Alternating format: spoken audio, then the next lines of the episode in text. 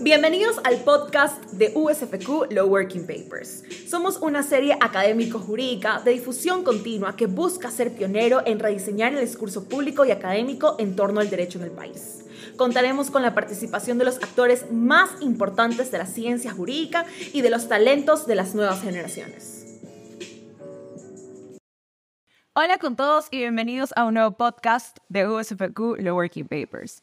El día de hoy nos encontramos con dos abogados especialistas en Derecho Societario. Por un lado tenemos a Paul Novoa Velasco, abogado de la Pontificia Universidad Católica del Ecuador, quien además obtuvo su máster en Derecho de Sociedades por University College London. En el ámbito académico, Paul es profesor en el Colegio de Jurisprudencia de la Universidad San Francisco de Quito, en donde imparte las siguientes cátedras contratos, derecho mercantil y societario, gobierno corporativo, fusiones y adquisiciones, insolvencia empresarial y práctica societaria. Paul ha escrito varios artículos enfocados en las áreas de su especialidad. También tenemos a la abogada Melissa Torres Portilla, quien es graduada de la Universidad de las Américas y cuenta con una maestría en planificación tributaria y fiscalidad internacional por la Universidad Andina Simón Bolívar. Melissa lidera la práctica mercantil y societaria del estudio Spingard. Muchas gracias por acompañarnos el día de hoy. Adelante. Muchas gracias a los estudiantes de Law Working Papers. Eh, gracias, Paul, por estar aquí. Voy a empezar haciéndote unas preguntas respecto a las reformas dentro del buen gobierno corporativo. Por supuesto, y muchas gracias, Buenas noches con todos. Eh, Paul, ¿podrías darnos una definición clara y concisa de lo que se entiende por buen gobierno corporativo? Y explicar por qué crees tú que es importante en el contexto empresarial actual. Sí, por supuesto. Primero, muchas gracias a todas las personas que hacen la USFQ, los Working Papers. Me parece que es un proyecto súper chévere. Y les agradezco por la invitación. Igualmente me dice que gusto compartir este espacio contigo. Y para responder a la consulta que me estás planteando, podemos definir básicamente al gobierno corporativo como aquel sistema de control y dirección de las sociedades mercantiles. Entonces, esta fue una definición que se acuñó en 1992. Fue atribuida a Sir Adrian Cadbury, quien fue la persona encargada de presentar el primer código de gobierno corporativo en el contexto anglosajón en el Reino Unido. Y él cuando presentó este código a la Financial Council Authority, que es la autoridad que vigila eh, el esquema, particularmente las compañías cotizadas en aquel país, definió aquel sistema de gobierno y control, ¿no es cierto?, como el adecuado marco de un buen gobierno corporativo. Entonces, para finalizar mi respuesta, podríamos decir que gobierno corporativo alude a la forma en cómo las compañías se gobiernan, a cómo las compañías se administran y a cómo las compañías se controlan al interno en beneficio de la perdurabilidad de la compañía a largo plazo. Perfecto. ¿Y por qué crees que ahora está tan de moda y, está tan, y es tan importante para las empresas? Es súper importante porque ahora ha habido un cambio de paradigma en la forma en cómo se deben manejar las compañías. Antes había una visión quizás un tanto cortoplacista que se enfocaba únicamente en la percepción de utilidades sin medir las consecuencias de las operaciones de la compañía y los impactos de las operaciones societarias dentro de la sociedad en su conjunto. Ahora más bien lo que se busca, ¿no es cierto?, siempre anteponer el mejor interés de la compañía frente a cualquier otro interés de un eventual grupo que pueda construir este centro de imputación distinto y también asegurar la perdurabilidad de las sociedades mercantiles de largo plazo. Entonces yo siento que este cambio de paradigma, ¿no es cierto?, para asegurar y fomentar un desarrollo quizás un poco más responsable de las sociedades mercantiles, es lo que ha determinado el auge de estas prácticas de buen gobierno corporativo. Perfecto. Y bueno, ahora hemos tenido la suerte de tener tanta reforma a la ley de compañías, este es increíble. Entonces, basado en todas esas reformas, ¿por qué crees que, cuáles crees que han sido los cambios más significativos que se han implementado en la ley actualmente en relación al gobierno corporativo? Excelente pregunta. Y para ponernos igualmente un poco en contexto, simplemente cabría señalar que la ley de compañías está vigente o estaba vigente, ¿no es cierto? Desde 1964. Un contexto completamente distinto al que nos encontramos ahora. Y la ley, producto de aquella, de aquel origen, ¿no es cierto?, que se remonta a la década de los 60, estaba plagada de solemnidades, estaba plagada quizás de, de requisitos que no se compadecían con la dinamización de los negocios. Y una de las principales reformas que se implementaron fue justamente establecer un régimen de simplificación para establecer un régimen igualmente mucho más ágil para el perfeccionamiento y el nacimiento de compañías.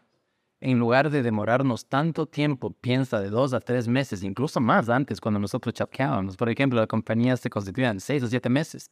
Ahora podemos tener SAS que se constituyen en uno o dos días a través del portal electrónico de los Por supuesto. Entonces es algo que responde mucho más adecuadamente a las necesidades de los empresarios, eliminando tal vez trabas o cargas que no conferían ningún valor añadido material al proceso de constitución. Entonces esa puede ser una de las principales reformas. Y la otra justamente guarda relación con la reducción de los conflictos de interés o los problemas de agencia. Entonces, lastimosamente el derecho societario en el Ecuador siempre ha sido concebido tradicionalmente como un derecho formal, ¿ya? Un derecho de formalización, si se quiere, de empresas o de negocios, pero nunca se ha analizado que existen varios conflictos que pueden surgir entre las personas que confluyen a una compañía. Y esa es una de las principales características, particularmente de la última reforma. Fomentar igualmente mucho más, mucho más régimen de protección, un régimen de protección mucho más adecuado, en beneficio de aquellas personas que podrían verse afectadas por la existencia y funcionamiento de las compañías. Por ejemplo, se reconocen las acciones de abuso del derecho de voto, se ha modulado, se ha actualizado el régimen de las impugnaciones societarias, se reconoce igual reglas mucho más claras para el levantamiento del velo societario en definitiva el esquema procesal societario también ha sido bastante modernizado con esta reforma. ¿Tú nos podría, tú qué crees eh, respecto a si es que una compañía no cumple con estas regulaciones? ¿Tú crees que podría tal vez la super de compañías sancionar? ¿Qué opinas sobre eso? O sea, ¿qué crees que podría hacer? Es una súper buena pregunta y en este punto, si bien es cierto, se han dado pasos de gigante, ¿no es cierto? aún hay varios retos que se deben cumplir y uno de esos retos guarda relación justamente con el enforcement del derecho societario. ¿ya? Aquí hay un profesor que se llama Roscoe Pound, que más o menos hace 100 años dijo que una cosa es el derecho en los libros y otra cosa es el derecho en la acción. Sí, el derecho en los libros son las regulaciones, las legislaciones, las normas que rigen a, un, a una actividad en concreto. Y el derecho en la acción guarda relación con la ejecución de esas normas o la efectiva implementación de esas normas. Entonces, el derecho societario en Ecuador ahorita se ha colocado a la vanguardia regional, incluso en temas, por ejemplo, de implementación de blockchain o de tokenización de acciones, estamos a la vanguardia mundial en la regulación dentro de los libros. Pero todavía tenemos una deuda muy pendiente que guarda relación con su efectiva implementación.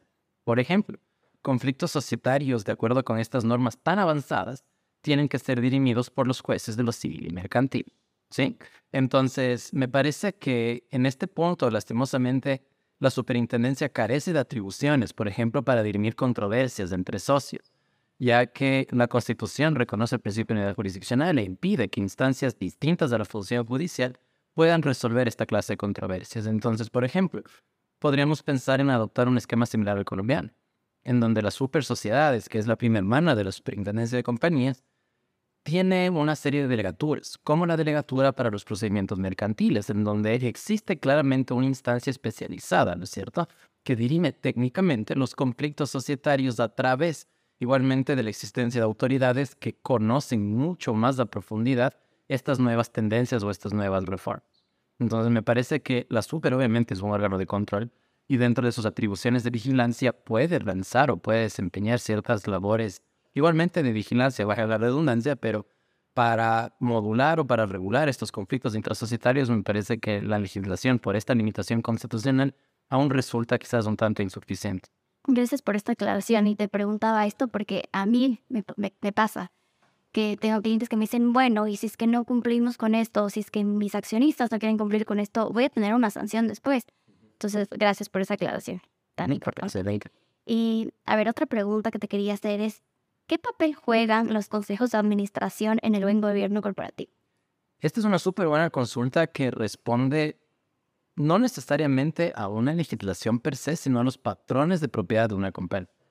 Entonces, como siempre solemos conversar en clase, particularmente en clase de gobierno corporativo, hay diversos patrones de propiedad accionaria, ¿ya? Y podemos tener compañías que tienen un capital concentrado y otras que tienen un capital altamente disperso.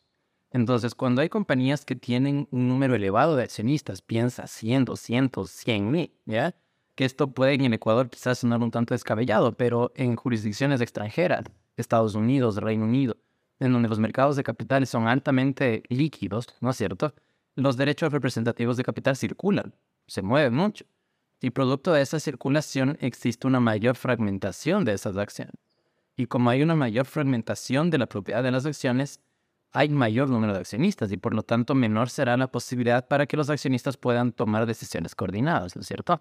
Entonces, podemos decir que existe una relación tal vez inver- inversamente proporcional. Más accionistas, menos capacidad de control. Y si es que hay menos capacidad de control, los consejos de administración, un directorio, una junta directiva, como se quiera llamarlos, ¿no es cierto? Podrían ser altamente aconsejables para que exista un órgano, disculpen el término coloquial, que dé controlando al, al socio, ¿no es cierto? Las atribuciones que pasan dentro de la compañía. Ya que los socios no pueden controlarlo directamente por esta dispersión, se designa consejos de vigilancia, consejos de administración, que sean los encargados de efectuar aquella, aquella verificación, ¿no es cierto?, de las operaciones, por ejemplo, mediante la designación de directores independientes, que no sean, porque eso es un poco difícil de alcanzar, ¿no es cierto?, que no sean independientes completamente porque alguien tiene que designarlos, pero que al menos sean independientes de las personas que controlan a la compañía, para que ellos tengan libertad de criterio frente a los que dirigen los hilos operacionales de la misma. Entonces, siento que los consejos de administración podrían tener sentido como un enfoque de gobierno corporativo en las compañías que tienen más accionistas, mientras que en las compañías que tienen menos, tal vez establecer estas cargas, ¿no es cierto? Porque al fin del día es un órgano más de la, de la estructura de la compañía que podría quizás burocratizar la toma de decisiones. Entonces, depende del tipo de compañía para sugerir la existencia de un directorio también. Gracias, excelente. O sea, este consejo de administración necesita habilidades tenaces para poder controlar a todos los socios accionistas, en este caso cuando son varios. ¿no? Y el manejo de la compañía en su conjunto, ¿no? Perfecto. Exactamente. ¿Cuáles son las obligaciones específicas que las empresas deben cumplir en relación con el buen gobierno corporativo? ¿Y cómo pueden asegurarse de que se cumplan? Ok, es una excelente pregunta que también se fundamenta un poco con el enfoque que tienen nuestras normas ecuatorianas de gobierno corporativo, ¿no? Eh, como todos nosotros conocemos, la SUPER, la Superintendencia de Compañías Valores Seguros, más bien dicho, para no utilizar el término coloquial, eh, sacó una resolución en septiembre del 2020, las normas ecuatorianas para el buen gobierno corporativo. Y estas normas se fundamentan en el principio de la autorregulación. ¿ya? Entonces, este principio de la autorregulación supone primero que no podemos medir a todas las compañías bajo una misma vara. Y segundo, y de manera más importante, que cada una de las compañías que sean las destinatarias de estas normas o de estos lineamientos decidan ellas cómo van a aplicar, ¿no es cierto? Cómo van a adaptar estas recomendaciones de acuerdo con sus intereses y necesidades. Entonces, dentro de este punto y dentro de este enfoque, me parece que en este caso, la adopción de los principales de las principales tal vez recomendaciones de gobierno corporativo no deberían ser implementadas por el Estado como normas imperativas, ya que no podemos, reitero, medir a todas las compañías con una misma vara, sino que cada una de ellas deberían ser las llamadas a ver, de acuerdo con sus necesidades, intereses e incluso proyecciones operacionales, empresariales, cómo organizarse al interno. Entonces me parece que este enfoque de la autorregulación es altamente recomendable para evitar uniformizar a los negocios que son altamente diferentes. Y esto va atado a lo que te decía anteriormente. Alguna vez me preguntaron, ¿y la super de compañías puede interferir en esto? ¿Puede sancionarte? Y aclarando lo que dijiste anteriormente, ahora no. O sea, no puede sancionarte, básicamente. Porque no cumplas con un buen gobierno corporativo como ellos lo distinguen, sino es básicamente cómo lo maneje la compañía. Y en este caso, obviamente, si es que, por ejemplo, el administrador incumple sus deberes, ¿no es cierto? Los destinatarios del deber fiduciario de los administradores no es la super, son los socios. Entonces, quienes deberían entablar una acción de responsabilidad tampoco sería la super, sino que serían los socios igualmente. No puede interferir la super.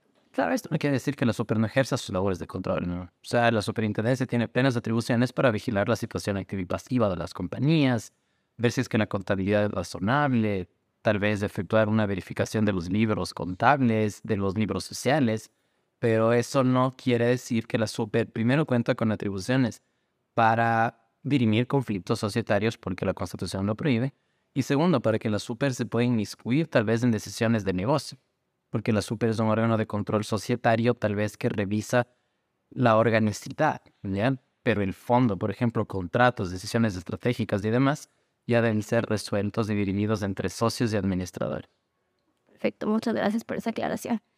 ¿Cuáles crees tú que son las mejores prácticas que las empresas debe deben adoptar para asegurarse de que sus prácticas de buen gobierno corporativo sean consistentes con los nuevos requisitos legales establecidos en la ley de compañía? Yo creería que una de las primeras y principales aristas que deberíamos tomar en consideración es la transparencia, ¿no? Ahora, por ejemplo, la ley, y esto me parece que ha generado un poco de debate, pero en mi opinión es algo muy adecuado y positivo. La ley establece que existe derecho de acceder a la información. Antes había mucha opacidad societaria y las personas que no controlaban a las compañías a veces, ¿no es cierto?, se veían afectados o afectadas, pues, por decisiones que se adoptaban dentro del ámbito de las juntas y no existía ninguna manera de acceder a los medios probatorios para justificar que hubo alguna decisión incorrecta. En el 2014 se efectuó un cambio diametral en la regulación y desde el 2014 en adelante toda la información societaria es pública, de público acceso a través de la página de la superintendencia. Y ahora incluso el artículo 15 reformado recientemente, ¿no establece, de la ley de compañías, por supuesto, establece que cualquier socio, cualquier accionista tiene derecho ilimitado de acceder, por ejemplo, al libro de actas, a las grabaciones de las juntas, a las actas de las juntas, ¿no es cierto?, a los informes de gerente, al informe de comisario y a los estados financieros. Para igualmente, con fundamento en esta información esencial, revisar si es que quizás el manejo de la compañía ha sido adecuado, si es que los asientos son razonables o si es que tal vez hay algo que debería que debería corregirse o enmendarse. Entonces, creería que el principal pilar que responde a este, ¿cómo decirlo? Tal vez a esta nueva ola de modernización societaria debería ser la transparencia. Yo siento que aquí igualmente existe una relación inversamente proporcional, ¿verdad? Más transparencia, menor propensión al oportunismo. Menos transparencia, mayor propensión a prácticas abusivas, tal vez ilegales o viciadas por un conflicto de interés. Entonces creo, perdón, que esa sería la principal o el principal enfoque que debemos tomar en cuenta en este punto. Claro, ahora ya no va a existir el socio minoritario o el accionista minoritario que no puede acceder a la información. Ahora puede, él obviamente, ir a la compañía y solicitar la información y tiene los mismos derechos. O sea. Por supuesto, y esto no quiere decir que también se va a abusar de ese derecho, ¿no? Porque así como puede haber socio mayoritario que quizás pueda ser un tanto oportunista, puede haber un socio minoritario que también utilice, mal utilice estas herramientas. Entonces, la ley logró encontrar un equilibrio que parece muy adecuado para decirnos, chévere, tu socio minoritario puedes acceder a esta información que en definitiva va a ser de público acceso. Pero a cualquier otra documentación que tú simplemente quieras acceder para incidentar o paralizar las actividades de la compañía, la ley establece que el administrador en aplicación de su deber de lealtad podría tal vez frenar un poco aquel abuso, ¿no es cierto? Indicando que quizás no se ha logrado justificar que el asiento X y Z, que fue para el redundancia igualmente, asentado hace 15 años, podría ser relevante, ¿verdad?, para el ejercicio de los derechos del SOS. Entonces, como te digo, la ley, por un lado, faculta mayor transparencia o promueve mayor transparencia, pero por el otro también asegura la perdurabilidad de la compañía en tiempo. Si no, imagínate lo que sería crear solamente unidades de reporte de información en el socio minoritario, también podría ser bastante inadecuado para, para los intereses de la compañía en su conjunto. Y como les había indicado anteriormente, Ahora los enfoques de gobierno corporativo nos dicen que el interés prioritario dentro del contexto societario es el de la compañía, más no el de los socios individualmente considerados. Exactamente, o sea, no es que te pueda entregar la información que tú quieras cuando quieras, sino que si tiene un análisis atrás. Obviamente no te va a negar, pero va a entender cuál es la necesidad de la información. Por supuesto. Perfecto, gracias, Paola. Eh, cambiando un poco de ámbito, ¿Cómo, ¿Cómo crees tú que afectaría en la práctica la extensión de responsabilidad del representante legal en cuanto a las obligaciones laborales en relación con el buen gobierno corporativo, considerando que el Código de Trabajo establece lo contrario? Esta es una pregunta que me parece que ha generado un poco de debate, bueno, un poco bastante debate. Si tú ves en Twitter, hay posiciones bastante disímiles, ¿no es cierto?, entre una posición o un argumento y la otra. Pero en mi opinión personal, ¿qué es lo que nosotros deberíamos hacer aquí? Por un lado, tenemos al Código del Trabajo en 1938. El presidente era, me parece, que el general Enriquez Gallo en aquel momento, que responde quizás a otras consideraciones. Pero bueno, más allá de eso es una norma vigente y el artículo 36 nos dice claramente, ¿verdad? Que los representantes de los empleadores, de los patronos, asumen responsabilidad solidaria. La ley por las reformas, la ley de compañías me refiero, ¿no es cierto?, en 2023, establece que los administradores no asumirán responsabilidad por las obligaciones laborales, ¿no es cierto?, salvo que se demuestre que ha existido una intención de causar daño. ¿Me cachas? Entonces sería como que tal vez dolo, fraude, básicamente una figura de levantamiento del velo societario, ¿sí? Entonces, en este caso, ¿qué es lo que deberíamos hacer? Hay personas que consideran que prima el código del trabajo. Hay personas que consideran que prima la ley de compañías. Y de hecho hay personas que dicen que prima incluso el COGEP. Artículo 33 del COGEP permite que en las acciones laborales tú puedas entablar las demandas no solo en contra del patrono principal, del empleador principal, sino en contra de su representante. Entonces, en mi opinión, y esto reitero que no está talla de piedra, solamente mi lectura que he tenido en este caso, ¿qué deberíamos hacer tal vez para dirimir este conflicto, de, este conflicto normativo, ¿no? En mi opinión personal, eh, podría remontarme o podría acudir a varias fuentes doctrinarias y citarias que indican que la ley de compañías, a pesar de que su nombre no lo indique, en el fondo es una ley orgánica. ¿ya? ¿Y por qué se señala que la ley de compañías es una ley orgánica? ¿Qué nos indica la Constitución? Tenemos leyes orgánicas y ordinarias, ¿es cierto? Y entre las orgánicas, entre otros escenarios, se menciona que serán leyes orgánicas aquellas que regulen la existencia y funcionamiento de entidades reconocidas por la Constitución, ¿verdad? ¿Y qué nos dice el artículo 213 de la Constitución? Reconoce las superintendencias, ¿ya? Y por lo tanto, la primera conclusión a la que podríamos arribar es que cualquier ley que regule la existencia y funcionamiento de las atribuciones de una superintendencia sería una ley orgánica. ¿Qué hace la ley de compañías? Entre otros aspectos, regula las atribuciones de la super. Bueno, una vez más, para no coloquiales, Superintendencia de Compañías Valores de Seguro. ¿Ya? Entonces, esta sería mi lectura muy personal y reitero, esto está sujeto a mucho debate y a un- quizás un análisis un poco más profundo. Pero de acuerdo con este criterio, la ley de compañías tendría en el fondo el carácter de orgánica. ¿sí? ¿Y qué pasa cuando existen controversias o contradicciones entre normas de distinta jerarquía? Por ejemplo, ley orgánica de compañías de acuerdo con mi lectura y código del trabajo. Primaría la ley orgánica de compañías. Y entre ley orgánica de compañías y el código orgánico, ¿no es cierto?, general de procesos, ¿cuál norma debería primar? Cuando son normas de la misma jerarquía se aplica el principio de especialidad. Y en este caso, ¿qué norma debería ser la especial? ¿La que rige en general a todos los procesos o la que aplica de manera específica a los administradores societarios? En mi opinión sería ley orgánica de compañías, ¿no? Eh, no sé si es que tú coincides conmigo, pero esta es una lectura que yo tuve producto de una de un hilo en Twitter que se generó como indicaba bastante debate y me pareció interesante analizar qué podría suceder en este caso jurídicamente hablando, ¿verdad? Entonces, en este punto creería que esa podría ser mi, mi, mi lectura. No creo que habría tampoco un perjuicio, porque en este caso no se está limitando la posibilidad de demanda, ¿sí? Puedes irte en contra del patrono directo e incluso podrías irte en contra del administrador cuando el administrador ha actuado de manera fraudulenta, abusiva o con. Entonces, de acuerdo con esos esquemas, creería que, citando a, un, a uno de los abogados más prominentes societarios que tiene el país, Esteban Ortiz, se corrige una de las distorsiones que ha tenido nuestra legislación. Sí, en realidad es un tema que ha causado demasiada o sea, confusión y, y claro, muchas personas lo que están diciendo es se están yendo en contra de, de una ley que ampara a los trabajadores. Entonces, ¿a qué están jugando básicamente? Me parecía súper importante hacerte esta pregunta aquí en este podcast que ¿quién mejor que el genio de Paul Nova en Derechos Sanitarios? que nos, que nos puede dar como una, una respuesta en lógica sobre esto. Y estoy totalmente de acuerdo contigo. No, chévere. Y reitero, esta sería mi posición personal y, y obviamente esto podría estar sujeto a un debate mucho más, mucho más amplio, mucho más interesante, ¿no? Porque sería importante escuchar el lado de los laboralistas, ¿no? Porque ellos seguramente tienen un lado que totalmente va a amparar al trabajador. Les van a decir qué prevalece, la compañía o el trabajador, y seguramente ellos van a salir con alguna lógica de que el trabajador. Pero no es así de fácil tampoco. No se trata de la compañía o el trabajador. Exactamente. Veamos aquí si es que en la USF Curo Working Papers invitan a alguien para analizar este punto. Exactamente.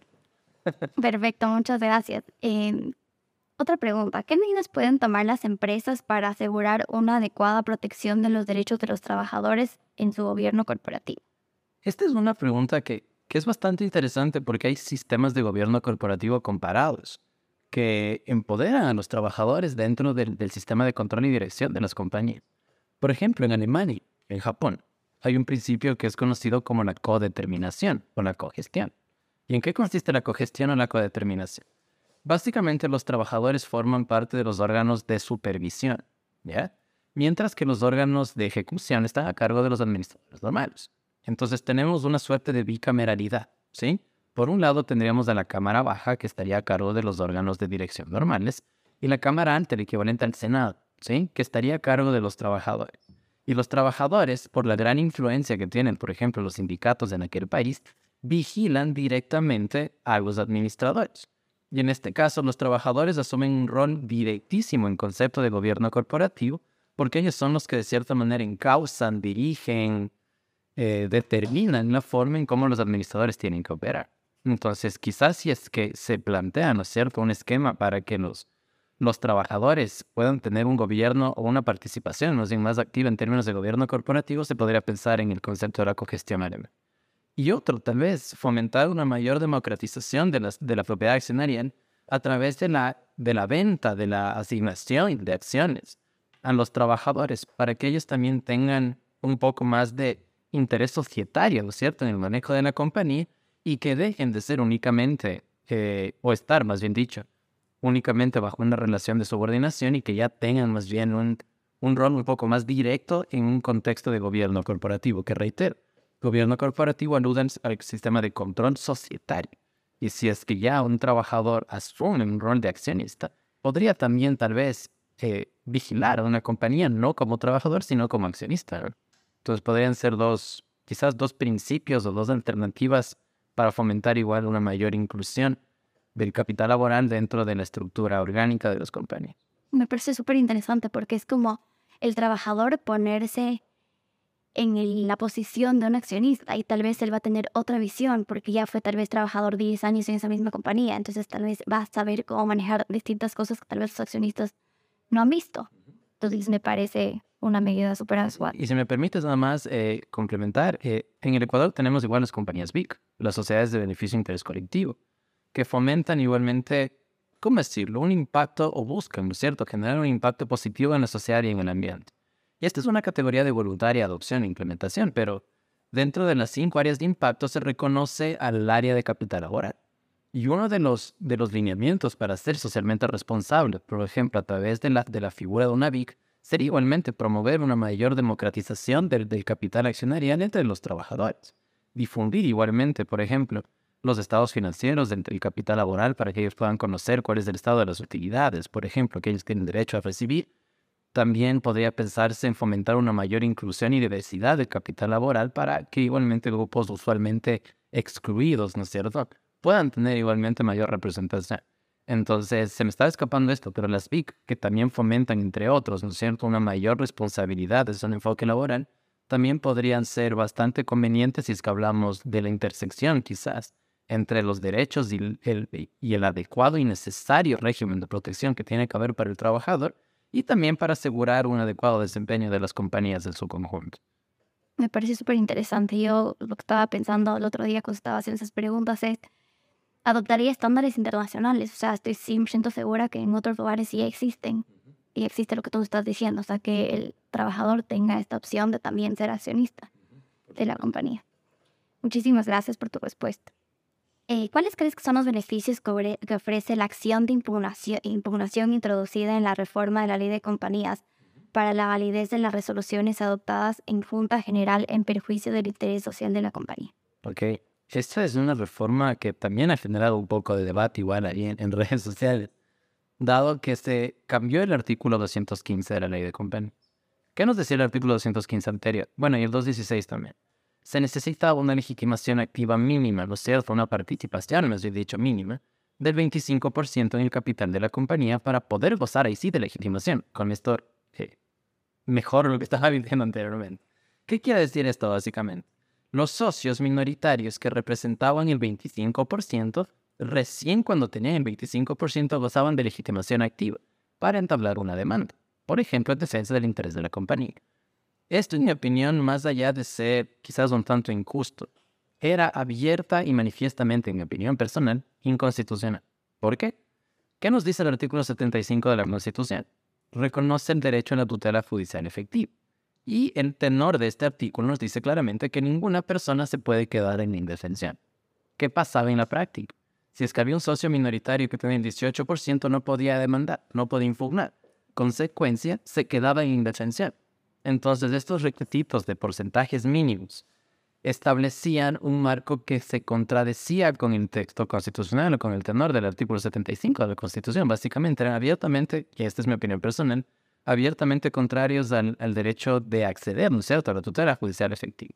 Entonces, me parece que esta reforma es muy bienvenida, toda vez que primero armoniza la legislación con el texto constitucional Y segundo, también se han establecido una serie de salvaguardias para evitar que estas acciones puedan ser entabladas de manera abusiva, opresiva, temeraria, maliciosa con deslealtad.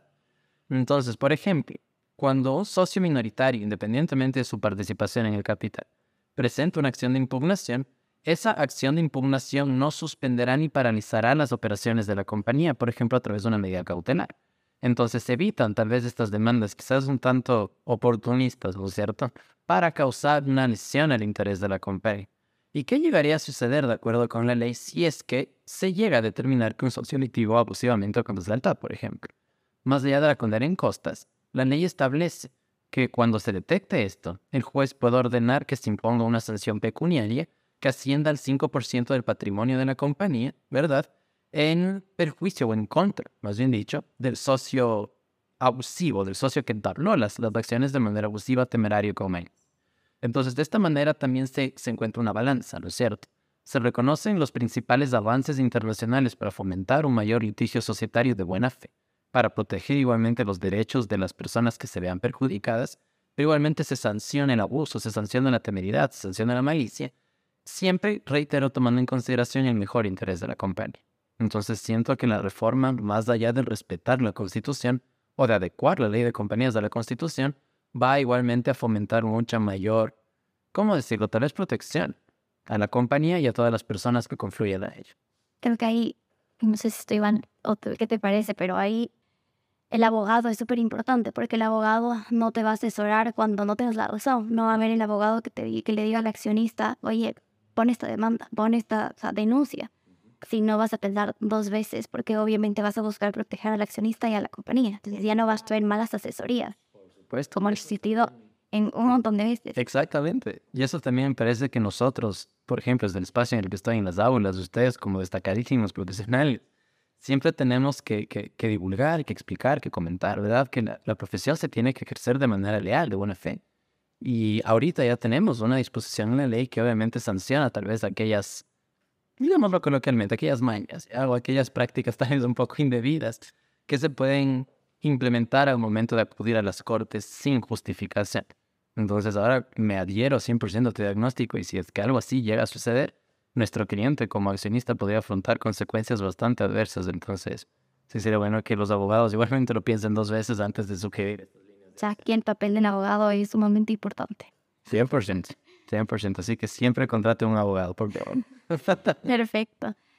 Eh, ¿Cómo crees tú que se puede promover la transparencia y la rendición de cuentas en la toma de decisiones y en la gestión de la empresa, tal como lo exige la nueva ley de compañías en relación con el buen gobierno corporativo? Esta es una excelente pregunta que también guarda relación con las nuevas figuras que están reconocidas en la ley. Por ejemplo, el artículo 2.13 de la ley de compañías se reforma para decir que cualquier accionista que represente al menos el 10% del capital pueda solicitar tanto al administrador o a la superintendencia que se convoque una junta para tratar cualquier punto que guarde relación o que esté mencionado, más bien dicho, dentro de la convocatoria. Entonces, si es que nosotros como accionistas minoritarios queremos que el administrador nos rinda cuentas porque en el fin del día es un gestor de inversiones ajenas, nosotros podemos acudir a este mecanismo para que se instale una junta y en el ámbito de una asamblea debidamente instalada, ¿no es cierto?, exigir que nos aclaren tal vez ciertas precisiones del manejo operacional, contable, de decisiones de negocio, lo que sea. Porque al fin del día, reitero, los accionistas efectúan un encargo de confianza al administrador. Y este administrador que asume este encargo de confianza debe rendir cuentas de su gestión. Entonces, esta podría ser una alternativa, por ejemplo, para promover la rendición de cuentas. Y para la promoción de la transparencia ya teníamos normas en la ley que fomentan igualmente reportes periódicos de la super. Por ejemplo, ahora que estamos en época de juntos ordinarios, tú igual la debo estar sufriendo igual que yo. Tenemos que presentar a la superintendencia los estados financieros y los informes de gestión hasta el último día del primer cuatrimestre, que es el 30 de abril, pero que en la práctica será el 28, que estamos hoy, por cierto, miércoles tenemos dos días más para terminar de presentar la información. Es más de aquí hacer actas. Exacto, hacer actas y acordar para, que, para seguir cumpliendo con las obligaciones.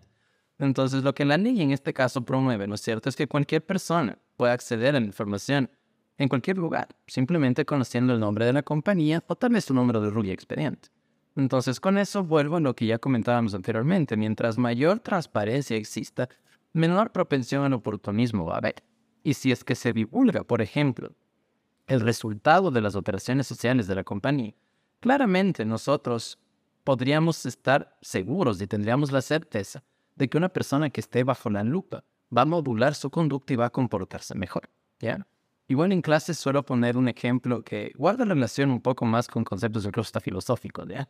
Pero dentro de la República de Platón hay una alegoría que hace relación o que guarda relación con el anillo de Giges, ¿sí?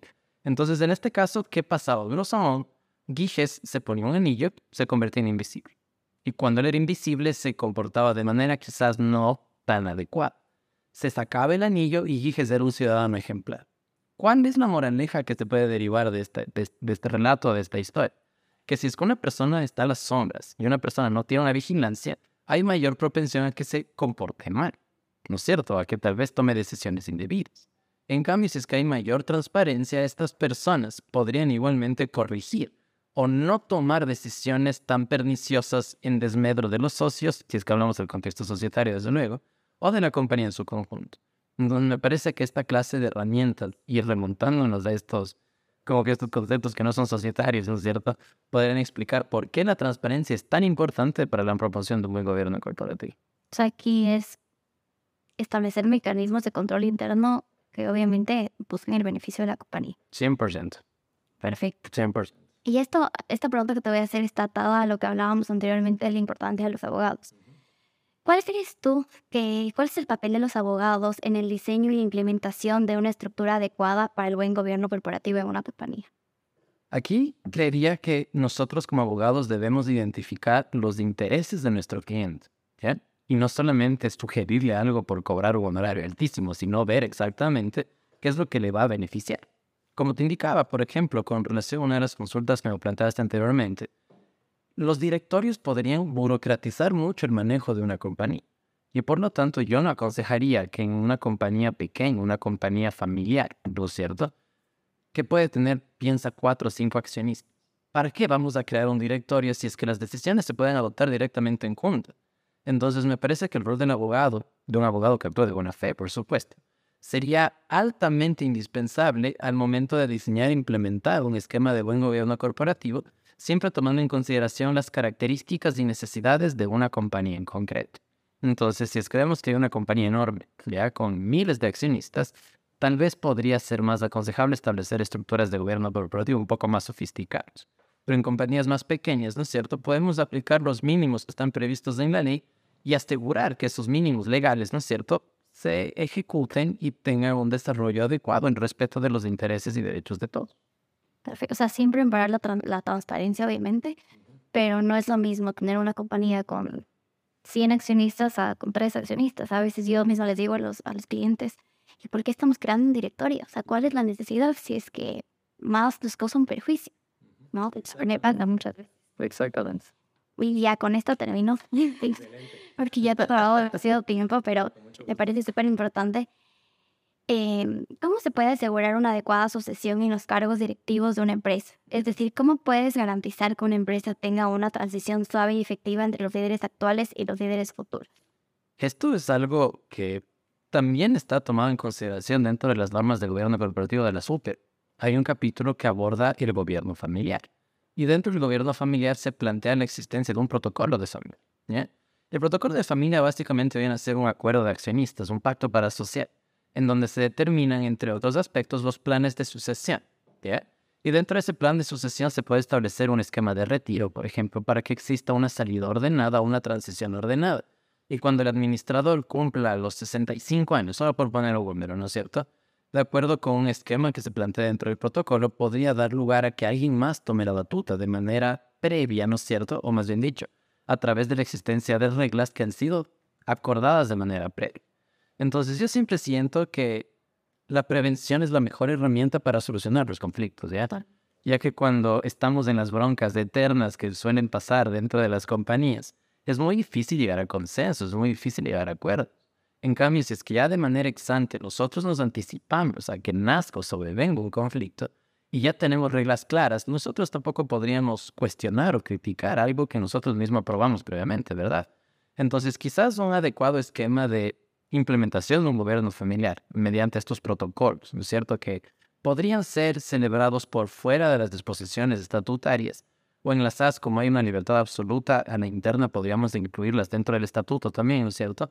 Fijar cuáles serían las reglas para establecer este adecuado plan de sucesión, mediante, qué sé yo, asignación de acciones, asignación de bonificaciones, rotación de, los cargos directivos para que tanto un bando de los socios como el otro sean representados y así evitar que existan estas rencillas, ¿no? que lastimosamente son más comunes de lo que debería suceder dentro del contexto societario en el Ecuador.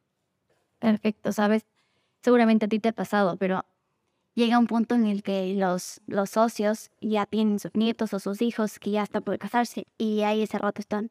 ¿Y ahora cómo le obligo a hacer capitulación? ¿Cómo le obligo a que el esposo no tenga nada que ver con la directiva? Entonces, lo que tú decías me parece excelente, es prevenir. O sea, no importa si es que tú crees que nunca se van a casar, tienes que prevenir antes, en ya poner, ya poner las políticas. Eres accionista, sí, perfecto. Capitulaciones, separemos el tema de las acciones. Llegas a una edad y, no sé, manejas toda la directiva de tal área. Me parece súper importante ese tema que tú dices, prevenir. Yo conocí un caso, ya que topas este tema, de una compañía extranjera, no era una SAS ecuatoriana, era una SAS extranjera, eh, cuyo estatuto decía que todos los accionistas eh, perdían la, la calidad o la condición de socio si es que se casaban sin capitulación. ¿Y cuál era el objetivo de esto? Justamente asegurar lo que tú estás indicando, evitar que ingresen terceras personas, ¿no es cierto?, al capital, que en, primero no, que en primera instancia, bien dicho, no han contribuido al éxito de la compañía y que en segunda instancia quizás pueden no haberse casado con fundamento en, en otras consideraciones, sino solamente buscando el éxito de réditos económicos. Entonces, esta SAS me parece que es el ejemplo claro de lo que tú estás indicando, prevenir para que también podamos nosotros, como los fundadores, los promotores o los desarrolladores de un proyecto, ¿no es cierto?, seguir manteniendo los hilos operacionales de la compañía. Entonces, siempre cuando ah, explico este, este ejemplo, es decir, que moraleja, hay que casarse con capitulación, o en tu defecto, establecer siempre dentro del estatuto de la en donde tenemos obviamente esta libertad tan grande, ¿verdad?, para fijar las reglas que nosotros consideremos, estos marcos de prevención, para también evitar que problemas sucedan o surjan en el futuro. Perfecto, muchísimas gracias. Creo que le dejamos un mensaje igual aquí a todas, a todas las personas que están por casarse. Muchas gracias, Paul, por responder a todas mis preguntas y espero compartir contigo otra mesa, otro podcast. Y muchas gracias igual a USFQ Law Working Papers. No, encantado, más bien, mucho gusto para mí, ha sido un privilegio siempre y, y créanme que desde, desde, desde, esta, desde esta pequeña desde esta pequeña trinchera en la que estamos, pues cierto, nos, nos encanta promover estas ideas, estas iniciativas, para que igualmente todas las, las personas que forman parte del cuerpo estudiantil de la, del Colegio de Jurisprudencia, el USFQ, puedan seguir impulsándose y desarrollándose como personas. Y, y- y proyectos como estos de la USFQ, los Working Papers, me parecen que son fantásticos porque coadyuvan a la democratización del conocimiento, por ejemplo, y confieren espacios para promover esto, debate, conversaciones, ya sean formales o informales. Igualmente para ir despejando dudas y que también personas puedan tener acceso mucho más directo a estas nuevas tendencias, en este caso, societarias. Pero me parece que esta es una iniciativa fantástica. Las felicito por, por haber tomado la iniciativa de, fundar, de impulsar este proyecto y espero que sigan adelante con este y muchos otros proyectos e iniciativas que tengan también. Así que igualmente, Melissa, te agradezco muchísimo por, por la invitación, siempre es un gusto. Espero que sea la primera de muchas ocasiones. Y bueno, estamos a las órdenes también. Muchísimas gracias a ti, Paul, y seguramente serán miles más. Buenas noches con todos. Les invitamos a difundir sus trabajos con nosotros. Pueden encontrar en todas nuestras plataformas los lineamientos de autor y las instrucciones de envío. Síganos en nuestras redes sociales, Instagram, Facebook y Twitter como arroba USFQ-LWP y visualiza nuestro contenido en las plataformas SSRN y academia.ed.